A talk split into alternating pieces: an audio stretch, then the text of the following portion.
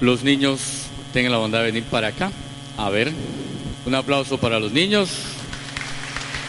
Eso, vengan para acá. Les cuento, queridos niños y querida comunidad, que en este momento hay como unos 50 niños en el salón teatro participando del concurso bíblico, de la gran final del concurso bíblico. Entonces hay que orar por ellos, que están estudiando con cariño, con amor, con empeño la Biblia. Bueno, algunos de ustedes participaron aquí en el concurso bíblico, en, en sus lugares, catequesis, de catequesis en el colegio, por aquí.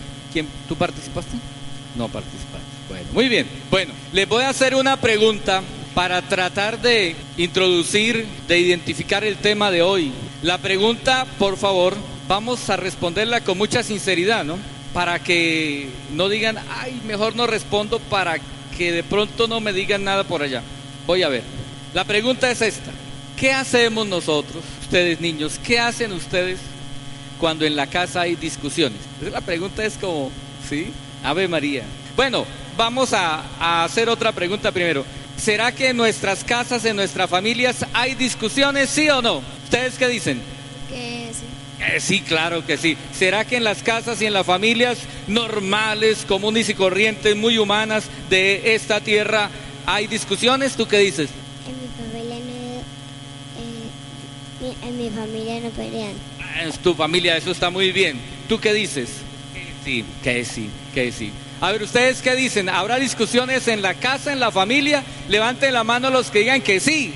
Eso. Ave María. Entonces sí hay, a veces, no podemos negarlo. De pronto un día uno se levanta como de malas pulgas, ¿cierto? De pronto un día así como que, ay, el colchón asentó por allá y uno dice como que, ay, que mejor que no me hablen, ¿cierto? Bueno, hay discusiones, sí hay. Sus papás allá todos dijeron que, que sí. Somos criaturas de barro. Adán viene del hebreo Adamá, que significa hecho de tierra. ¿Y dónde están los hijos de Adán? Levante la mano los hijos de Adán. Todos nosotros somos descendientes de Adán, luego entonces hechos de tierra, Adamá, palabra hebrea que significa tierra, hecho de tierra. Adán significa hecho de tierra. Muy bien, ahora, ahora sí les voy a hacer la pregunta. ¿Qué hacen ustedes cuando hay discusiones en la casa? A ver, ¿tú qué, haces? qué hacen ustedes cuando hay discusiones en la casa? A ver, ¿cómo, cómo? Bueno, ¿qué hacen en la casa cuando hay discusiones?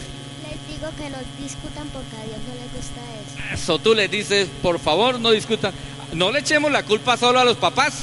También entre los hermanitos hay que, hay discusiones, ¿cierto? Pero a veces también entre los papás hay discusiones. A ver, ¿qué, le- qué hacemos nosotros cuando hay discusiones en la casa? ¿Ah? Las preguntas de estos dos últimos domingos han estado así como un poquito difíciles, ¿cierto? ¿Qué hacemos cuando hay discusiones en la casa? ¿Ah? ¿Tú qué haces? ¿Tú qué haces?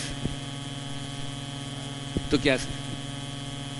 Oye, cuando hay discusiones en la casa, los niños están respondiendo con silencio, miran hacia arriba y dicen, Virgen Santísima, que qué, que se arreglen pronto estos problemas, estas discusiones. Bueno, el tema de hoy que emerge en el Evangelio es el tema del divorcio y de la familia. ¿El tema de qué? El divorcio y la familia. Bueno, vamos a ver qué nos dice el Evangelio. Ya lo escuchamos, vamos a hacer la meditación. Un aplauso para los niños, chao. Eso. Bueno, tres momentos, tres momentos para tratar de hacer nuestra meditación a la luz de este Evangelio, a la luz de la palabra de Dios. Hay una preocupación del Papa Francisco. La preocupación es que a veces no predicamos la palabra de Dios, predicamos temas, a veces de psicología, a veces de actualidad, pero dejamos de predicar la palabra de Dios. Entonces, lo primero, a la luz del Evangelio de hoy, de San Marcos, en el capítulo décimo, tres momentos. Primero, una pregunta tramposa. Segundo, una respuesta precisa. Y tercero, una tarea concreta. ¿Cuál es la primera? Una pregunta tramposa. digamos todos, una pregunta tramposa. ¿Quiénes hacen esa pregunta tramposa? ¿Alguien recuerda? Los fariseos. ¿Y quiénes eran los fariseos? Los fariseos eran los buenos de la época de Jesús. Pero como eran tan buenos, se volvieron enemigos de Jesús. Y siempre estaban buscando una excusa. Ponerle, decimos en nuestro ambiente, una cascarita. Ponerle trampas a ver en qué se dejaba caer Jesús para poder acusarlo ante las autoridades judías y romanas. Entonces, los fariseos llegan con una frase que de pronto ustedes y yo hemos escuchado cuando alguien toca la puerta de nuestra casa y dice, hermanito, Jehová dice, la Biblia dice tal cosa. Así llegaron los fariseos a decirle a Jesús, Jesús, oiga Jesús, venga, miren. La Biblia dice en Deuteronomio capítulo 24, versículo 1 y siguientes, que el divorcio está permitido, lo dice la Biblia. Esa es la pregunta tramposa que los fariseos le hacen a Jesús. ¿Por qué tramposa? Porque le hacen decir a la Biblia, ¿cierto? Sacando del contexto un texto para un pretexto, es decir, para enseñar una falsedad. Y entonces los fariseos, para ponerle la trampa a Jesús, utilizan la Biblia, Deuteronomio 24.1, que dice que Moisés permitió el divorcio. Y dice allá el libro del Deuteronomio, capítulo 24.1 y siguientes, que si el hombre encuentra una falla en la esposa, en la mujer, que haga una carta, un acta de divorcio y la mande para la casa. Eso Moisés lo permitió en el Antiguo Testamento. Y con ese argumento le llegan a Jesús con una pregunta tramposa. Esta pregunta tramposa se parece a otro texto bíblico, Lucas 4, capítulo 4, versículo 10 y siguiente. Allá está el diablo y en el desierto le pone tentaciones a Jesús. Y el diablo entonces conduce a Jesús, así dice la Biblia, sí, valga, sí. Dice que lo llevó a la parte más alta del templo y allá entonces le dice a Jesús, tírate de aquí, porque el Salmo 91 dice que los ángeles te van a recoger y no van a dejar que tu pie tropiece. Entonces la Biblia dice, vea, y el diablo, el demonio, quiere ponerle una trampa a Jesús, utilizando la expresión de los fariseos parecida, la Biblia dice. Entonces, mis hermanos, cuando alguien llegue a la puerta de su casa y le diga, la Biblia dice, tenga cuidado, porque Muchas veces nuestros hermanitos esperados le hacen decir a la Biblia lo que no es. A propósito, nuestros hermanos esperados nunca tratan el tema de la indisolubilidad del matrimonio. Bueno, eso es lo primero. Cuidado con las preguntas tramposas. Los fariseos le hacen una pregunta tramposa. ¿Qué hacer ante una pregunta tramposa? Segundo momento, una respuesta clara, precisa y concreta. Es lo que encontramos aquí en el Evangelio de hoy. ¿Cómo responde Jesús? Jesús responde con un texto del libro del Génesis, capítulo 2, versículo 18 al 24.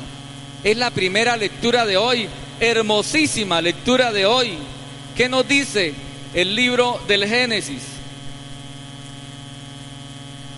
Primera lectura de hoy.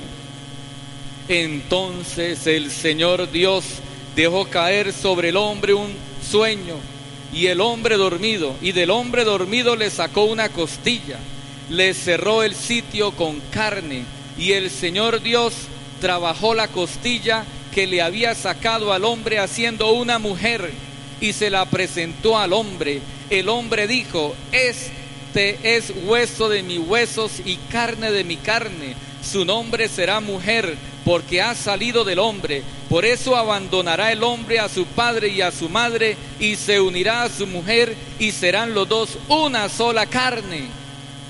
Y continúa Jesús en el Evangelio, de modo que ya no son dos, sino una sola carne, lo que Dios ha unido.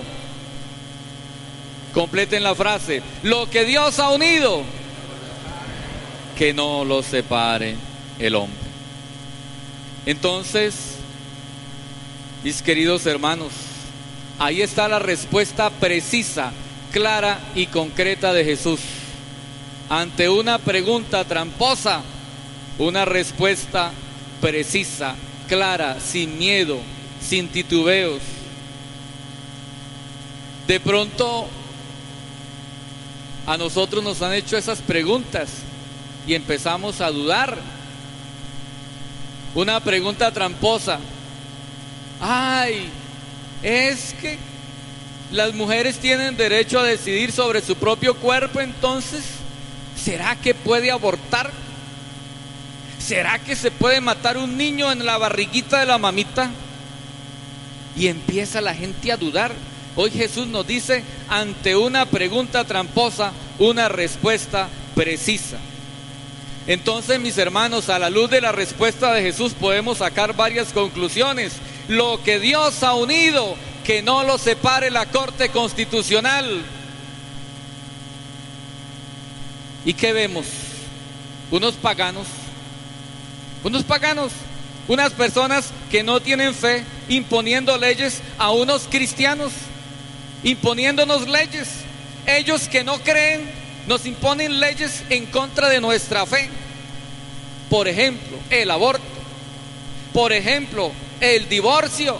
Lo que Dios ha unido, que no lo separe la Corte Constitucional. Lo que Dios ha unido, que no lo separen las leyes humanas. Y entonces hay que tener cuidado porque unos paganos nos imponen aborto, divorcio, eutanasia y matrimonio gay. Por eso hay que ante preguntas tramposas, tener una respuesta precisa. Lo que Dios ha unido, que no lo separe el odio. Lo que Dios ha unido, el matrimonio, la familia, que no lo separe el egoísmo. Dice el Papa Francisco, lo que Dios ha unido, que no lo separe la indiferencia. No nos acostumbremos a la indiferencia. Acostumbrarse a la indiferencia es como un cáncer que va carcomiendo por dentro la solidaridad. El pueblo colombiano no puede acostumbrarse a ver a nuestros hermanos venezolanos caminando. América Latina no puede acostumbrarse a ver a un pueblo que tiene hambre, que sufre y que llora. Eso es indiferencia. No podemos acostumbrarnos a ver el dolor y la miseria de nuestros hermanos que tienen hambre, que lloran y que sufren.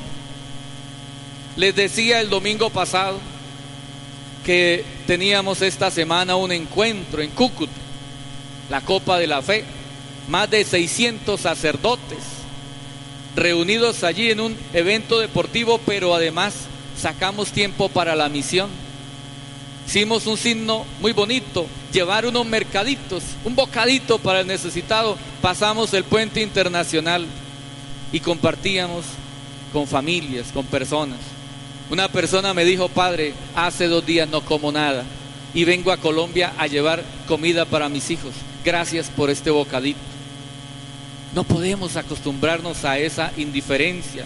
Lo que Dios ha unido lo que Dios ha creado, la belleza, la hermosura de la familia, como decíamos en el comentario inicial, no puede atropellarse, no puede acabarse por el egoísmo, por el odio, por las dictaduras. No puede acabarse por políticas injustas. Lo que Dios ha unido, que no lo separe la indiferencia y la falta de amor. Entonces, mis hermanos, ante una pregunta tramposa, una respuesta precisa y concreta. Tercer momento. El primero, ¿cuál era? una pregunta tramposa. El segundo momento, una respuesta precisa. Y el tercer momento, una tarea concreta. Tarea. Dice la profesora en el colegio, tarea niños. Vamos a ver qué tarea, qué compromiso sacamos nosotros a la luz de este Evangelio, de estas lecturas, de esta palabra de Dios que hemos escuchado. Primera tarea, cuidar la familia. Cuidemos la familia. Alguien hacía una meditación en torno a la familia y quiero también traerla en este momento. Hay unos pajaritos que se están extinguiendo. Ya casi no se encuentran, ya casi no se escuchan cantar, ya casi no se ven los toches, los colibríes y los cucaracheros. Ya casi no. Uno que otro por ahí de vez en cuando. Y uno dice, allá está el toche cantando. Muy escasos. Ya casi no se escucha cantar los cucaracheros. Y ya casi no se ven colibríes. Y entonces la gente dice, pero ¿cómo los estamos acabando? Miren la hermosura de estos pajaritos. Qué bellos, qué hermosos. Dios los hizo, Dios los ha creado. Y entonces empezamos todos a mirar qué hacemos. Y entonces alguien dirá, es que hay especies invasoras que los están acabando, sí. Pero también nosotros lo estamos acabando. Hay que hacer algo para salvar estas especies que se están acabando, que se están extinguiendo. Mis hermanos, si esto decimos con los pajaritos, ¿por qué no lo decimos también con la familia? ¿Por qué no decimos qué hermosura, qué belleza ver a papá y mamá que se abrazan, que se dan un beso, que se quieren? Qué hermosura ver a los niños en el hogar, en la familia. Qué hermosura verlos en la casa reunidos, compartiendo el pan material, compartiendo la oración. Qué hermosura ver la familia que viene cada domingo a la Eucaristía. Qué hermosura ver la familia que comparte con otra familia. Qué hermosura de familia la que Dios me ha dado, la que Dios me ha regalado. Entonces, mis hermanos, cuidemos la familia. Porque si no la cuidamos, le puede pasar lo que le está pasando a estos pajaritos. Se puede ir extinguiendo poco a poco. Y esa tarea es de ustedes y es mía. Esa tarea es de todos los bautizados, es de todos los cristianos. Segunda tarea, ir a lo original. Cuando le hagan una pregunta tramposa en torno a la familia, cuando alguien le diga es que, ay, lo importante es que esas personas se quieran y se amen. Son adultos. Tan bonitas las dos señoras allá pidiendo el matrimonio. Tan bonitos los dos muchachos allá que hay también quieren casarse. Y entonces nadie se meta en la vida privada de ellos. Hay que dejarlos. Sí. Pero hay que ir a lo original. ¿Y qué es lo original de la familia? El libro del Génesis hoy nos lo está diciendo claramente. Dios los creó, hombre y mujer, a imagen y semejanza de Dios los creó. Eso es lo original. Cuando alguien va a comprar ropa, o cuando alguien va a comprar, cambiemos el ejemplo mejor, para, cuando alguien va a comprar un vehículo y dicen este vehículo es original y este vehículo es chiviado, o sea, no es lo que parece, pues la gente si tiene el dinero compra el original porque quiere lo original. Así también nos debe pasar en la familia, ir a lo original. Y lo original es lo que Dios ha establecido, lo que Dios ha creado, que no nos vengan a imponer una familia chiviada en Colombia y en el mundo. Que no vengan personas que no creen en Dios a imponer un modelo de familia chiviado eso no lo podemos nosotros aceptar porque queremos lo original, lo que Dios ha creado. Como hablamos del divorcio y de la familia, hay que hablar de la preparación al matrimonio. ¿Cuánto tiempo demora un cursillo prematrimonial? El padre Eliezer tenía un proyecto, tres meses al menos, seis meses. En parroquias dos o tres días, en parroquias dos semanas a veces, en Roma donde estuve trabajando en la parroquia, el cursillo prematrimonial era permanente, permanente. Siempre se encontraban las parejas para prepararse para el cursillo prematrimonial, siempre. Y entonces los que estaban haciendo el proceso acompañaban a los que daban el paso después de dos, tres, cuatro años y a veces hasta más. Por eso yo quiero decir y proponer que el cursillo prematrimonial entre nosotros empiece en la familia, en la familia. Y ese cursillo prematrimonial, los primeros responsables de preparar los hijos para la vida matrimonial son los papás. Usted, querido papá, y usted, querida mamá, son los primeros formadores y educadores en la fe y son los encargados de iniciar ese cursillo prematrimonial a sus hijas y a sus hijos. No podemos esperar que con dos o tres días de charla, de retiro, de cursillo, ya tengamos matrimonios perfectos. Y a ustedes, queridos jóvenes, niñas y niños, jovencitos y jovencitas, antes de preocuparse por conocer el novio o la novia, preocúpense por conocer a Cristo. Y a Cristo lo conocemos de rodillas, en el sagrario, esa cajita que vemos allá en piedra, ahí está el sagrario, ahí está Jesús y de rodillas lo podemos conocer. Entonces, ¿cuál es el afán de conocer el novio o la novia? Lo primero es conocer a Cristo. Es lo primero. Y quien conoce a Cristo aprende a amar a Cristo y aprende a vivir eh, los valores de nuestra vida y de nuestra fe cristiana. Y entonces si aprendemos lo que es realmente nuestra fe cristiana, podemos vivir en un matrimonio santo, feliz, dichoso para toda la vida. Y por supuesto es en la familia donde brotan las santas vocaciones a la vida sacerdotal, religiosa y misionera. Amén.